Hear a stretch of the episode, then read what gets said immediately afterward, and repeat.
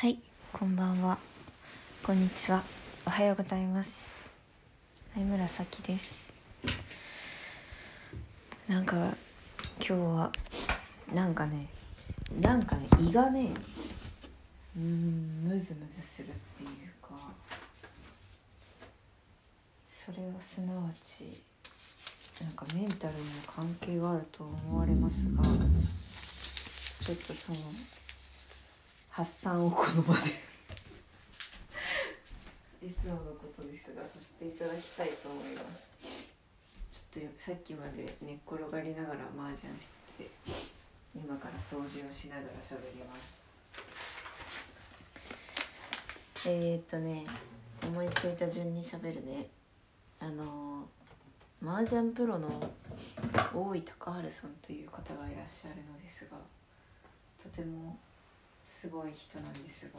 麻雀界の世界レベル世界一レベルの方なんですが。最近その方の YouTube などで麻雀をこう学んでおりまして、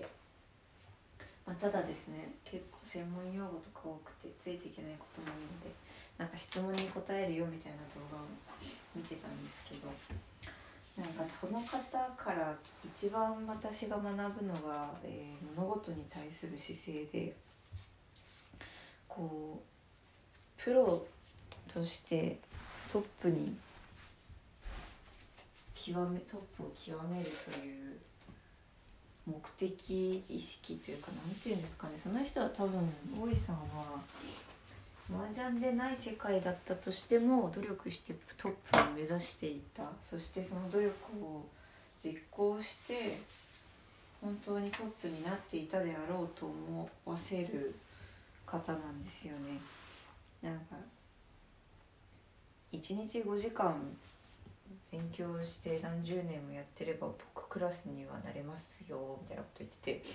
でもその1日5時間がなかなかねなできないんですけどねみたいなこと言っててでも多分大井さんはねそれは当然だと思ってるしまだまだ自分は上を目指せると思ってるしっていうなんかその意識の高さをね見てね尊敬しているんですね。なんか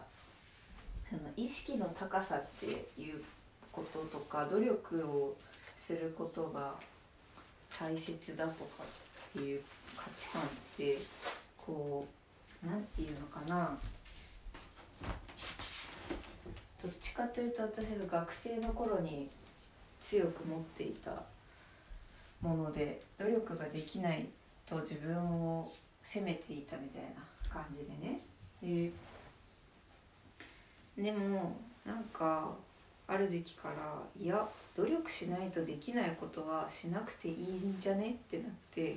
努力と思わずにできることをやったら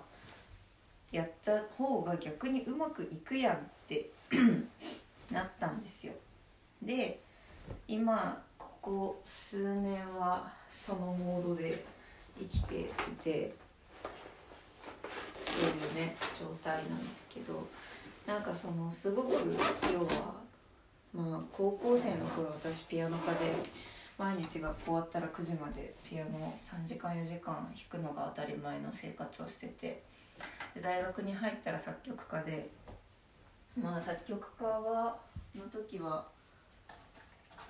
どっちかというとやれない自分を責めていたって感じで作曲の勉強をしようと思っても続かなくて作曲のネタ探しにちょっとなんか宇宙天文学の勉強とかしたらそっちにはまっちゃうとかああもう全然曲かけてないじゃんみたいになってた。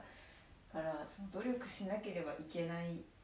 という価値観により苦しんでいたみたいな感じだったんですけど。だからなんかね努力アレルギーなんていうのかな。努力ななんかいい言葉欲しいな。努力アレルギー、まあ、とりあえずアレルギーと言っておきましょうか。努力という言葉とかそういう価値観に対してのアレルギーみたいのが、まあ、ある意味あったのかなと思ってて最近の私っていうのは。でまあうんその力をいなんていうのかな。こう強い力を使わないとできないことならやらなくていいという、えー、考え方なんですね。うんなんか勝手に心がなんて勝手に体が動いちゃってみたいなやりたくてしょうがなくなっちゃってやるっていうことを続けていればいいだろうという考え方でまあそれは間違ってないと思ってるんですよ私にはね合ってると思ってて基本的には。ただなんかそのやっぱり努力できる人ってかなんだろうな意識高い人かっこいいなって 改めて思ったのとでなんか私がその例えば今思いつく努力っていうといろいろあるんですよね。なんかちゃんと一回時間かけて勉強したいなと思ってるけどできてないことって大量にあって。例えばピアノの弾き方のバリエーションであるとか。なんか私のピアノのなんだろう。私のピアノクラシック畑で育ったのでなんかそのポップス系とかのとかジャズとかのピアノの弾き方とかのかっこいい伴奏の形とかリズムとかよくわからないので。結構なんか自分で伴奏系が単調だなと思ったりとかねするんですよね。なんかそういうこととかあとはそうですねいろんな曲の構成とかコード進行とかの引き出しを増やせたらいいなとか思ってるんですけど。うん。でも多分今言ったことを私がやらやった方がいいなと思ってやることはないなって喋りながら思って。なんかねある時急にその研究にはまるとかなんかその説明がめっちゃ上手な YouTuber を見つけてもう見まくるとかそういうことはあるかもしれないけど。よしやるぞと思ってやることはないだろうなって思ってるので結局その意識高い系にはなかなかなれないんですけど。うんでもなんかなんか今このタイミングで私が大井隆治さんの話をたくさん YouTube でなんか BGM のように流しているうん意味みたいな自分にとって必要なメッセージみたいなそういうところに感じたんですよね。大井さんの姿勢。もう一個すごい印象的なのがすごくなんか個人の成功っていうよりかは麻雀業界全体の発展のためにどう動くかみたいなことを考えてやっていらっしゃるんですよね。こう麻雀という競技があの私もなんか私なんで麻雀始めたかっていうとなんかその前あの私クイズノックという YouTuber がもう4年間ぐらいずっとファンでしてなんか永遠クイズをしてるチャンネルなんですけど東大卒の人たちがなんかそのまあなんでもうそのチャンネル4年ぐらい見てたら私もクイズが強くなってるんじゃないかなとか思ってクイズアプリでですねこうなんかオンライン対戦するやつがあってなんかそれにハマってたんですよねまず。でそしたら分かんない問題って出てくるんですけどなんか特に麻雀の問題と競馬の問題が全く意味わかんないというか全く分かんなくてちょっとクイズに勝つためにクイズに勝ちたいから麻雀かじってみるかみたいな感じで麻雀始めてでその麻雀をねなんかそのクイズノックのその高学歴な人たちがすっごく楽しそうに麻雀の話をするんですよ。YouTube の中で。でその麻雀の今 M リーグという、まあ、サッカーでいうワールドカップみたいないや違うか。なんだろうな。日本のリーグだから、まあ、J リーグみたいなことかな。サッカーでいう J リーグみたいなのが麻雀では M リーグっていうのがやってるんですけどその M リーグっていうのが大好きな人たちがいっぱいそのクイズノックにいてなんかねえこの高学歴の人たちが麻雀好きなんだっていうのがまずすごく意外だったというか麻雀ってなんかこうタバコをふかしながらこうおじさんたちがこうやってるイメージでなんか治安の悪いものなのかなみたいな偏見がねあったんですがその高学歴の人たちがすごく目をキラキラさせながら麻雀の話をしていて麻雀ってなんか面白いのかと思ってちょっとやってみたらすっごい面白くて。なんか今はもうその麻雀っていうのはそのね今 M リーグ私もすごい見てるんですけどもう室内競技の最最高峰というかということを言われたりもしていますがもう頭脳を使ったスポーツで私が唯一自分でできるスポーツみたいな 感じで。まあなんか今私は今はそう思ってるんですけどやっぱりその深く知る前はやっぱりこう麻雀そんな治安の悪いみたいな感じだったんですよね。でその麻雀業界がそういうイメージだってことも大井さんは分かっていてで麻雀業界全体を盛り上げる M リーグ全体を盛り上げるために自分は動いているしなんかこう500個質問に答えるっていうなんか企画をやってたんですけどその中でなんか嫌いな選手はいますかみたいな とか嫌い嫌いな人はいますかみたいな意地の悪い質問も時々来るんですけどそういう時にやっぱりその業界全体のことを考えてるやってる人が好きだって言っててなんかねその視点ってすごいなんかねざ新鮮だったんですよ私にとって。なんか当たり前なのかもしれないんだけど普通は。でも私はなんか業界全体のことを考えて動くみたいなことをあんまり知ったことがない気がするんだが私はじゃあ私が盛り上げたい業界って何業界なんだろうって考えるとうん音楽業界？いや心業界？自分貫く業界。あでもそう考えると業界とかじゃないけどなんか世界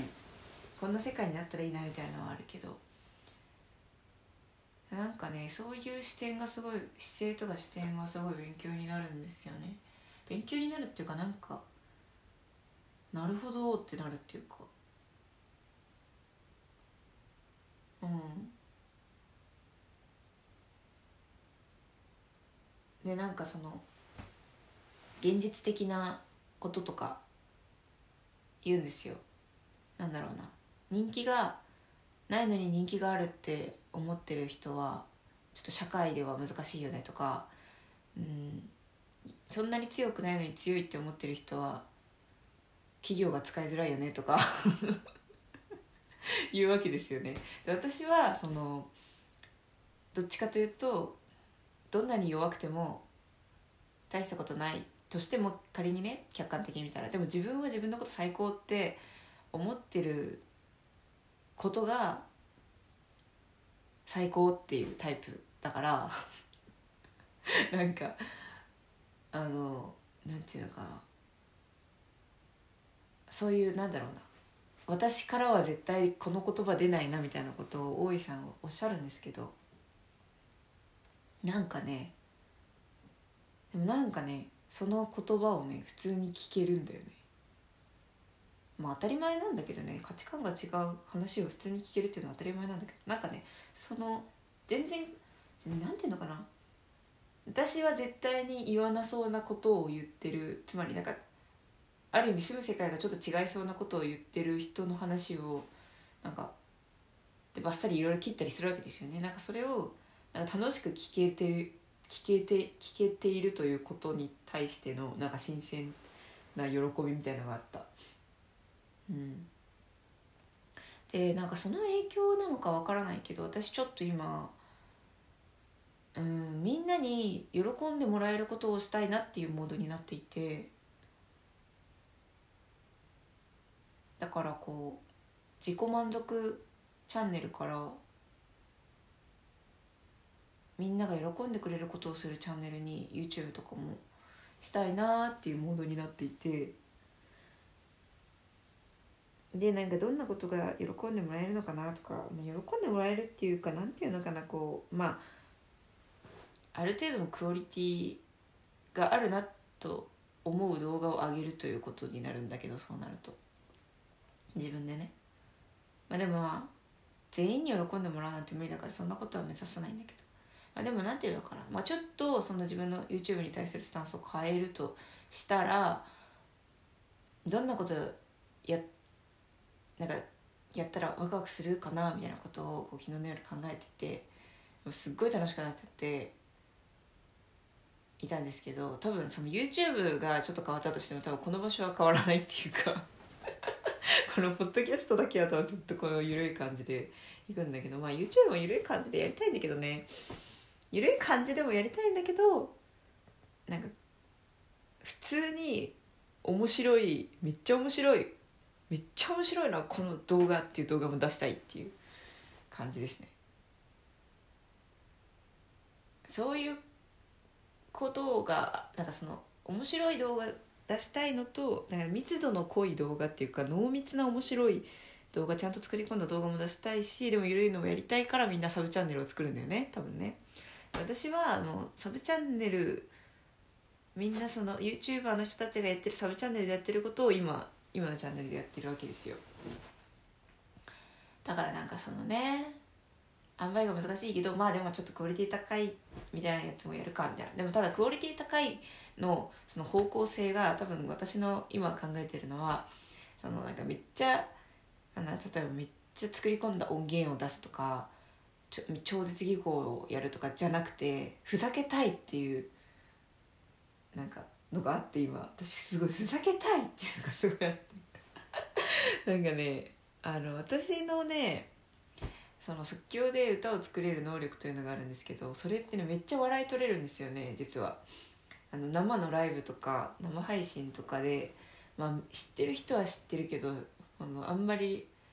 うまく打ち出せてないんですけど結構笑い取れるんですよねでどういう笑いの取り方かというとまあその例えばそうだなオンラインで考えると生配信をしてコメントをもらうんですけどそのコメントの欄の文字をこうその場で瞬時に歌にして歌い続けるという芸ができるんですね。まあ、これはなんかちょっとねクローズドなコミュニティオンラインサロンの中ですごいやっていて人気者になったんですけどあんまり YouTube でやってないんですけどなんかその変な言葉とか入れてくるわけですよ。なん,、ね、なんかそのなんだろうな「あり地獄」とか「納豆」とか そういうのをなんかふざけてコメントしてくる。で例えばそこになんかこうシャンパンで迎える朝みたいななんかそういうなんか謎の言葉とかもいろんな人がいろんなこと書いてくるのを私がこうなんか歌でつなげるとおもなんかねすげえでもめっちゃ面白いみたいなあのなんかねやつができてね私そういうのやりたいんだよね。なんかねえっとねくだらない内容かけるいい曲みたいな名曲みたいな。超歌うまいし超いい曲なのに内容がめっちゃくだらないみたいな。なんかそういうお笑いやりたいっていうあののがあってやりたいね。じゃあだから生配信ねやろうと思うね YouTube 生配信はねいいですよね。ファンのファンっていうか見てくれてる人と交流できるっていうのはね、まあ、今までずっと一方的になんか自分のなんか あの吐き出したいものを吐き出していたチャンネルだったんですけど。ちょっとねそんなこともねやってみようかなとか思ってそのブレストにあブレストしてたんだ今まで。ごめんなんか自分で納得しちゃったけどこのポッドキャストで私何してたかってブレストしてたんだなと思ってブレインストーミング思ってることとりあえず言うみたいな。それをしてたんですねここで今まで。私気づいちゃった。ブレストしてああそっかってなってなんか別の場所で形にするみたいなことをずっとこのポッドキャストでしてたんだなってことに今私は気づきました。言語化した。そうちょっとねくだらないかける名曲っていう笑いを作りたい。なんかそういうのをやってる人でいうと YouTuber のゆゆゆうたさんとかそういう方がいらっしゃると思うんですけど虹色侍っていう方とかは多分そういう感じ。あとあれだね分かりやすいので言うとあのドブロックですね。あのもしかしてだけどもしかしてだけどの人たち。あの人たちは音楽とくだらないを融合して笑いをとってますね。ああいう感じになりたいな。うん。まあだけど、まあ、それだけやるんじゃなくてあとねずっと昔からやってみたかったのが私オペラの歌い方ができるんですよちょっと。でなんかそれは女性のもできるし男性のもできるんですよ。だからって声も出るし「わー」って声も出るんでね。だねこれをなんか一人二役オペラみたいなのやりたくてそれもなんか30秒ぐらいのなんか TikTok とかでもうパッと見てすげえこの人一人で2つの男性と女性やってるみたいなのがパッと分かるようなやつをやりたいんだけど、うん、なんかどの曲でどうすればいいのかが分かんないからでもやりたいんだよね。これやりたいんだよね。そう。っていうのとなんだっけな。ちょっとノートを開くね。今日ノートをね買ったんですよね。あのねすっごく。これはね私にとってとっても大事なことでね私はねノあのねノートがないとねこあのね心が枯れていくというかねあのそれこそ。今ポッドキャストでブレストしてるけどもう最初のなんだろうな。一番吐き出す場所ってやっぱノートだからノートとポッドキャスト同じぐらいかな言葉で発したかったらポッドキャスト書いて発したかったらノートえー、っと。ああでも。うん。でも一番のメインは今言った2つだね。やりたいこと。ふざけたふざけてる内容をかける名曲と男性女性オペラを両立する。っていうのがまあ音楽的なやつじゃん。でそこに私のしゃしゃべる動画も時々あげるんだけどあのね一個もうね思いついてるしゃべる動画があってサムネは「お金大好きセックス大好き自分大好き」っていう文字がねバーンって書いてあって。内容はもうなんか自分の欲を素直に認めようみたいな。イエーイみたいな。金大好きセックス大好き自分大好きってもうなんか独り言で言うから言ったらすごい楽になるよみたいな。そういう。なんでさなんでお金大好きだったらさあのなんかダメっていうさ気持ちがあるのかなみたいな。いや本当はさ大好きじゃねえみたいなさそんな話を、ね、時々するっていう。だからなんかで時々めっちゃ本気で歌うとかオリジナル曲のめっちゃ急にかっこいいみたいなそのなんかね幅を出していきたいですよねギャップとか。あとはえっ、と他にちょっと YouTube とちょっと外れるんだけどやりたいことというかみんなに喜んでもらいたいためにやりたいのがそのピアノでなんか弾いてって言われた時とかストリートピアノ弾く時とかにうおーうおーってなるレパートリーを作りたくて。なんかね今はなんかちょっとバラード系を弾くとかをやるんだけどなんかねまあそれ普通に「お上手」とはなるけど「うおー」とはならないんですよ。なんかもう「ええ何この人？すごっ!」ってなるレベルの曲を1曲でいいから習得したくて。あの候補はあの YouTuber のカティンさんっていうあのすごいピアノすごい人が編曲した「キラキラ星変奏曲」っていうのがあってそれめっちゃいいからそれとかあとレパン三世の超上級アレンジの楽譜とか持っててちょっと練習したことあるんですけどなんかねその2つぐらいをあのちゃんと習得してなんかストリートピアノとかで弾いてちゃんとこう反応をもらうっていう調整もしたい。だから YouTube でそれを企画にするならあのストリートピアノで知らない人に拍手をもらうまで帰れませんみたいな。企画で。あのね結構私何回かストリートピアノしたけどあのみんな、うん、なんでみんなっていうかまあ例えばカフェとかにピアノある場合だとうんカフェなんだろうな。なんかここ例えば道の駅にピアノがポツンとあるとかカフェにピアノがポツンとあるとか自由に弾いていいよみたいな場所あるんですよね帯広って。であのそこで例えば私がちょっと弾いて終わって、まあ、私が拍手くださいみたいな感じで出さないことも原因だと思うけどよほどこう拍手してくる人とかいないんですよね時々いるけど時々立ち止まってくれる人とかなんか一人いたな立ち止まってなんか涙流してなんか拍手してくれた人がいたいたな。でもなんか大体はこう聞いてても聞いててすごいなってちょっと思ってたとしてもなんかこう聞いてた感を出さないんですよ。聞いてる顔を出さないっていうか拍手とかしない。なんかなんか目を合わせないみたいな ことがほとんど。なんだよね。まあ1人2人なんか例えば人だかりができたりすると多分一緒になって見たりするのかもしれないけどでもねやっぱりねそれは私のピアノのインパクトが薄いんだよね。まだ。そのねインパクト抜群のレパートリーを増やしたくって。じゃそれをなんかね YouTube でなんかその知らない人に拍手をもらうまでの道のりみたいのを YouTube にしてもいいかもしれませんね。ストリートピアノ系人気だしね。うんうんうん。みたいな感じで思っています。そんな感じでね私はちょっと YouTube をねなんか動かしていこうかなって思ってて、なんかちゃんとこうみんなに喜んでもらえる動画を出せば例えば1本の動画がすごく見てもらえたりとかで、ね、YouTube 自体も伸びていって例えば収益が入り、まあ、収益 YouTube でね収益で例えば動画編集者編集者さん雇うとかってまでに行くのって。相当難しいんだけど相当難しいってかよくわかんないけどまあできればそのクオリティ高い動画を出し続けるのであれば動画編集は自分ではやりたくないですね。うん。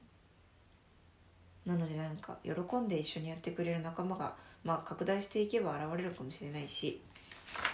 ということで。ね。やろうと思うんだけどとりあえずまあやりたいのからやっていこうと思います。思いました。であとは思いついたことはなんか私お仕事としてやってることがいくつかあるんですけど作曲とかタロット占いとか。なんかその全てのお仕事のそのサンプルをちゃんと YouTube に載せようと思っていてその私タロット占いできます。だけだとなんか多分不運で終わるんだけど私が例えば好きな、まあ、タロット占いしてる YouTuber さんとかいるんですけどそのその人たちの動画見てたらその人たちのそのなんだろうなその人たちの動画ってその見てくれる人全員に向けてのその占いなんだけど例えば3択選んでください。で A を選んだ人はこうみたいな。なんかそういうのを好きで見てる人のって例えばその個人でもうセッション受けてますみたいなのあったらその人のタロットどんな風に見るか知ってるからなんか安心して飛び込めるというかあるじゃないですか。例えば作曲もそうであこんな風に依頼してあこういう依頼があるんだとかこういう依頼の仕方なんだとかこういう風な曲のになるんだとかそういうサンプルがあればあるだけなんか宣伝とかしなくても何ていうのか宣伝とかじゃなくて普通にあのそのサンプルというかコンテンツを見てすでに頼みたくなるみたいな状態になるだろうと。てかそうならないんだったらまあその仕事は未熟だから。未熟というかなんか年価が足りないわけだからね。だからどんどんねサンプルを私が仕事としてやっていきたいもののサンプルをね出していこうと思っている。例えば作曲の仕事したいとかだったら例えばこうなんか気に入ったお店の歌をね勝手に作ってプレゼントして YouTube に載せるとか気に入った街の歌を作るとかなんか気に入った人の歌を作るとか。であなるほどね。じゃあうちの店の歌も例えば作ってもらったらこんな風になるんだみたいなそのサンプルを提示するということをやっていこうと思ったよ。っていうかそれがなんか大事なんだなと思いました、まあ、なんかよくわかんないものに飛び込める人ってそんなにいないんだろうしね。はい。でなんかねあとちょっと全然話違うんだけどなんか私今月その音音楽とタロットでちょっと稼ぎがあったんですよ。まあ数千円なんですけど。でそれが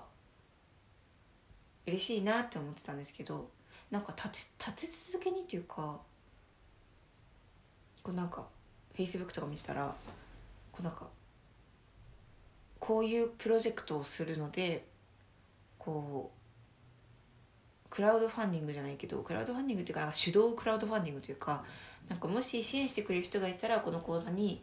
あの振り込んでくれると嬉しいですみたいな。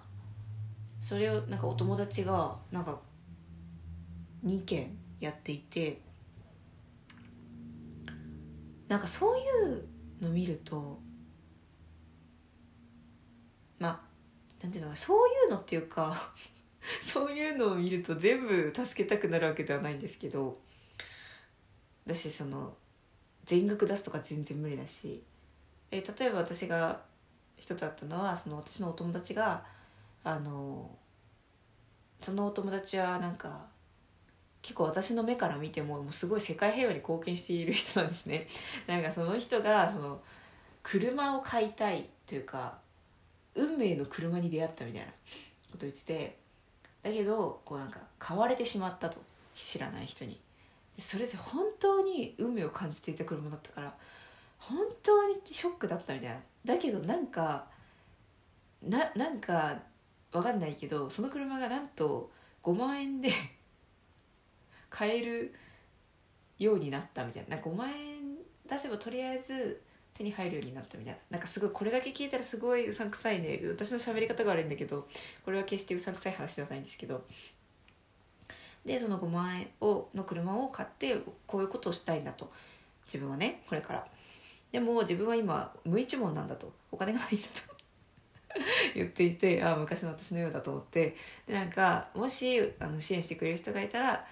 あの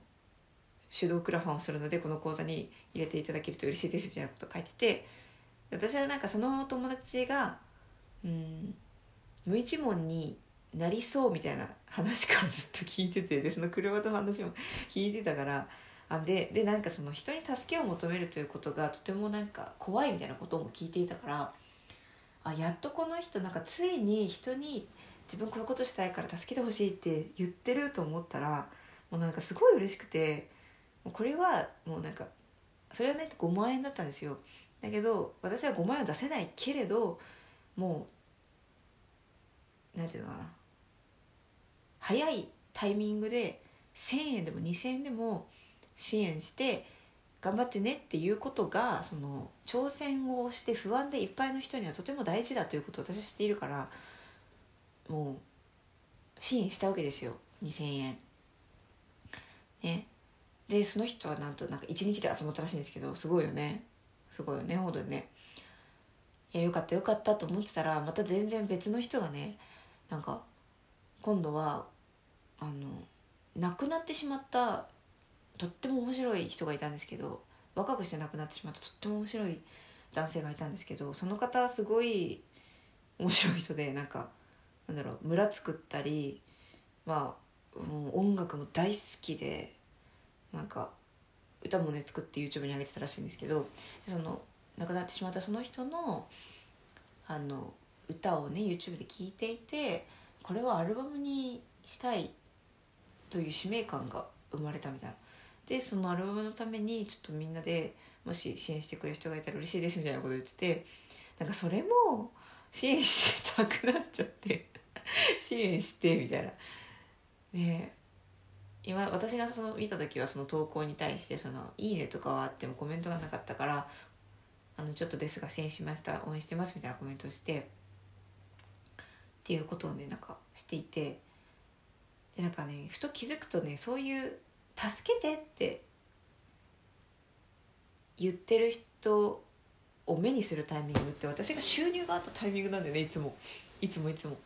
私がね100万円もらった時もそういう「助けて」って言ってる人をよく目にしたんですよ。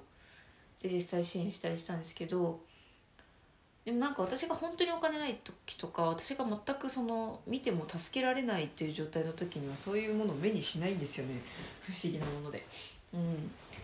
だから結局なんかその私が音楽とタロットでいただいた初めなんかタロットで初めていただいたお金とかがなんかこう支援なんか別の人別の助けてって言ってる人にこうおなんか巡っていったという感じでして。なんかね面白かったんですよね。だから結局全然残ってなくて。ね。でも。いつもこの時期になるとね今月の引き落としはどうなるでしょうかっていう話をしますけどポッドキャストでは。なんか私でも結局ねなんかそこで今月の支払いがどうだから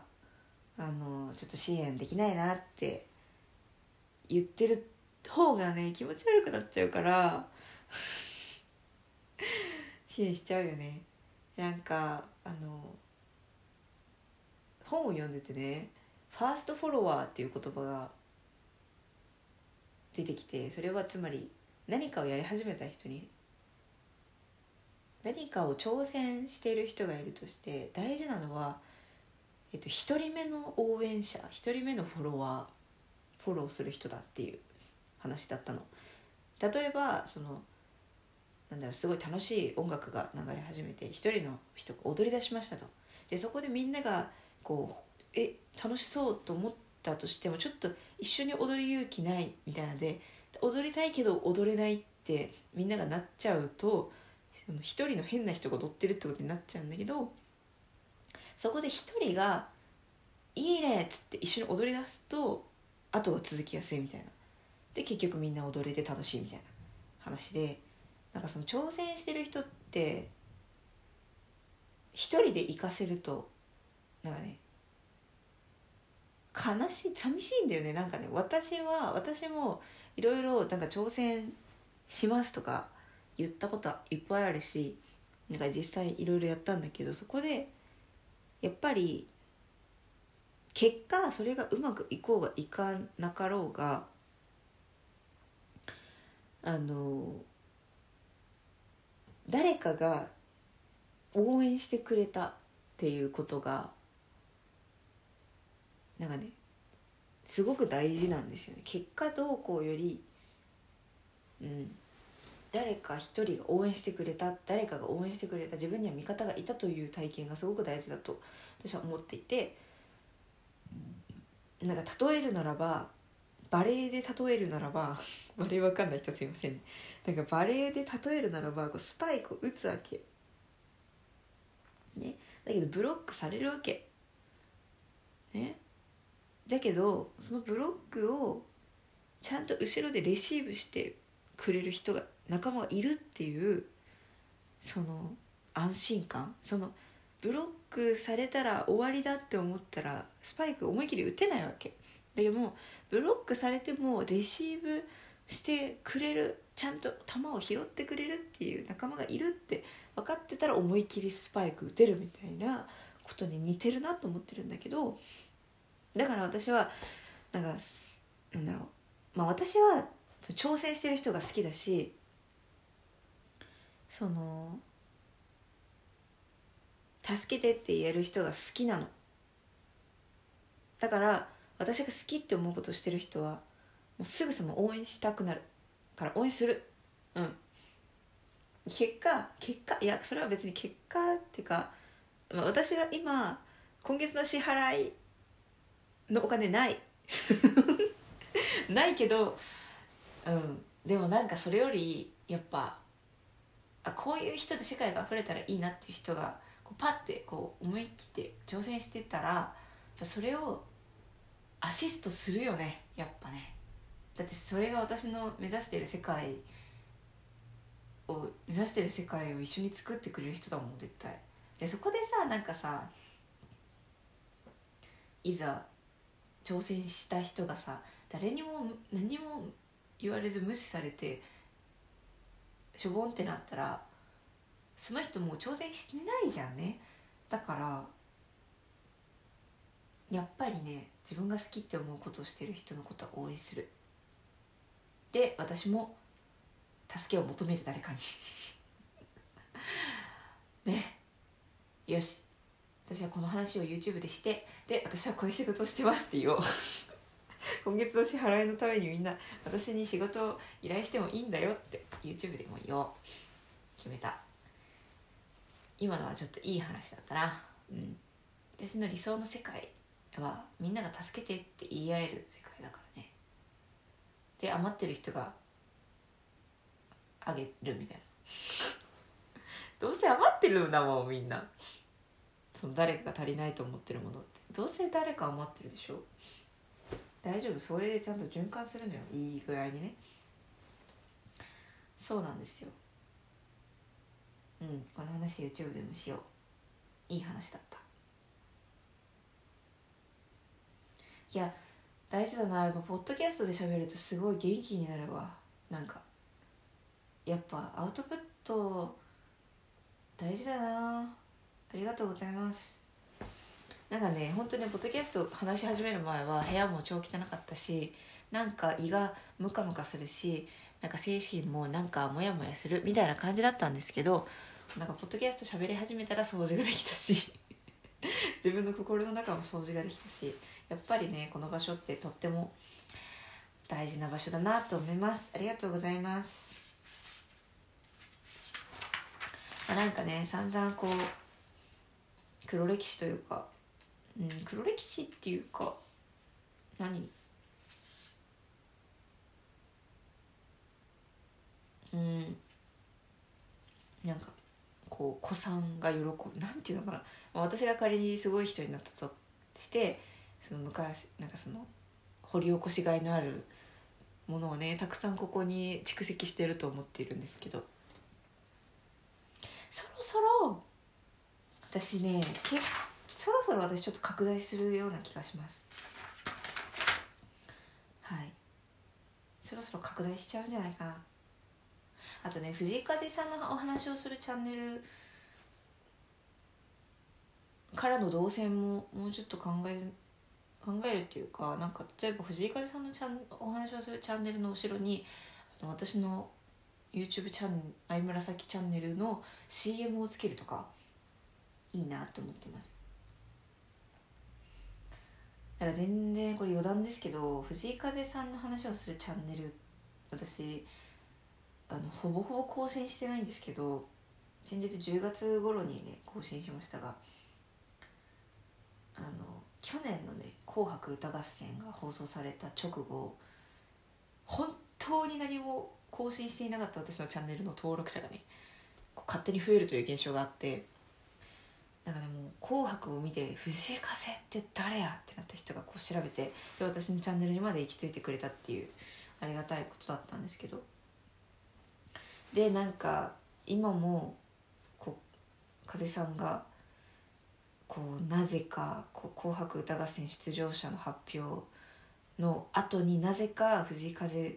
出ますってこう後付けで特別扱い発表されてことによりそれが影響してるんじゃないかと思ってるんですけど私のチャンネル登録者数がなんかじわ伸びしていてね。また今年の「紅白」でもね伸びるのかなと思ってるけど、まあ、なんかこの風さんのチャンネルの方もまあ脱力しつつやりたい時にやろうと思ってて好きな曲で喋ってない曲あるんだよね「ガーデン」って曲があるんですけど。私のねあのサブスクなんか Spotify っていう音楽聴くアプリでやってる人はあなたが今年一番聴いた曲はこれみたいなのをね発表してくれるやつがあるんですけどその私が今年一番聴いた「ガーデン」って曲があってこの曲の話をしたいなって今思っててなんか久しぶりにね今日聴いたらねなんかもうなんかすぐさまめっちゃ泣いちゃった。なんかめっちゃ泣いちゃった。すごい泣いちゃった。なんかねこの曲をめちゃめちゃ聴いてた時期私あのなんか結構辛かったからなんかその時の感感じ思い出したら嫌だなとか思ってあんま聞いてなかったけどなんかそれとはまた違うなんかすごい温かい涙がめちゃめちゃ出て、うん、やっぱこの曲の話しようって思いました。あとめっちゃ私最近涙腺が弱いんだよね。なんか年を取ると涙腺弱るとか言うけどそれってやっぱ40代とかじゃないのと思っててなんか本当にすぐ泣いちゃうの私。最近本当麻雀とか見ててもすごい泣いちゃうんだよね。なんかさ麻雀見てるとさ絶対にさ勝つ人と負ける人がいるじゃん。なんかそのなんか M リーグっていう麻雀のその競技はチーム戦で4人1組とかで、まあ、なんか企業を背負ってねやってるんだけどそのめちゃめちゃその今状況の厳しいチームとかを背負ってね出てくる選手がいるわけででその選手がまたなんかあんまり調子よくなかったりしてなんか負けたりとか苦しい状況になったりとかするわけででそのなんかもうそういうの見てるだけでもうなんか泣いちゃうんだよね私最近。でなんかその M リーグ切り抜きとかで過去のねなんかすごい過去のすごいシーンの切り抜きとかあるわけですよ。こうなんかこう迷いながらも攻めた一手を打つとかね。なんかそういうの見ても泣いちゃうしなんかもうなんか全部泣いちゃうんだよね。どうしたことか。本当にどうしたことか、まあ、でもねあの別に嫌じゃないんですけどすぐ泣いちゃうこと自体私は。ただなんかさあの私元彼元彼にねあの泣いたらすごい嫌な顔をされた記憶があってね。でなんかなんだろうどっちかというと女の人の方が涙もろい印象があるんですけど男の人男の人はっていう主語で語るとちょっとなんかあれが偏見が入るかもしれないけど女の人が泣くと困る人困困っちゃうからどうしたらいいか分かんないから泣かないでほしいみたいなことをね言ってる印象があってなんかあとなんか友達と友達の彼氏がこうと一緒にいた時に友達もめっちゃ涙もろくて泣いてたら「あ泣いてるじゃんどうしたの?」みたいななんか泣いてることを冷やかす彼氏がいていやなんかそれだけはやめてくれって私は思ったんですけど。なんかね。だからまあめっちゃ私すぐ泣く人に今後なったらあのその冷やかしてくるタイプの男性とは一緒にいれないなと思ってるんですけど。だからまあ私が泣いていてもまあそれがもう何でもそんなこと何でもないよねっていう、まあ、日常だよねっていう人ふうに思ってくれる人と、ね、一緒にいたいなと思いますね。はい。はあ。喋るの楽しい。大事だな人と喋るって。人じゃないけど。いやこれがななんかもう私今更第1回のラジオとか聞く気にあんまならないけど。将来ね。あの第1回目のラジオとか言って YouTube で誰かが切り抜きとか上げてうわたどたどしいみたいな笑笑うんですかね。どうなんでしょう。今の私は喋りが流暢になっているのでしょうか。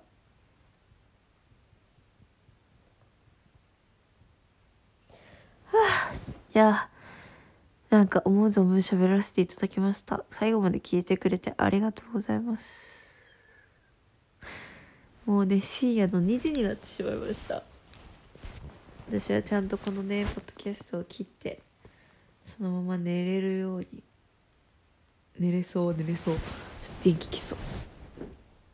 う。うん寝れそうでございます。ここでね麻雀をねやり始めたら最悪です。さあ明日はどんな一日になるかどんな一日にするのかさきさんは。なんか YouTube 一本撮りたいな。藤風のガーデンでもいいけど。さっき話してた。ことでもいいけど。うん。うん。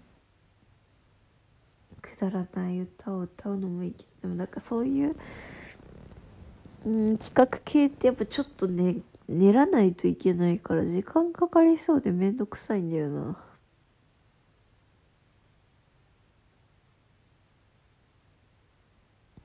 あ電気消したら眠れそうです。ありがとうございました。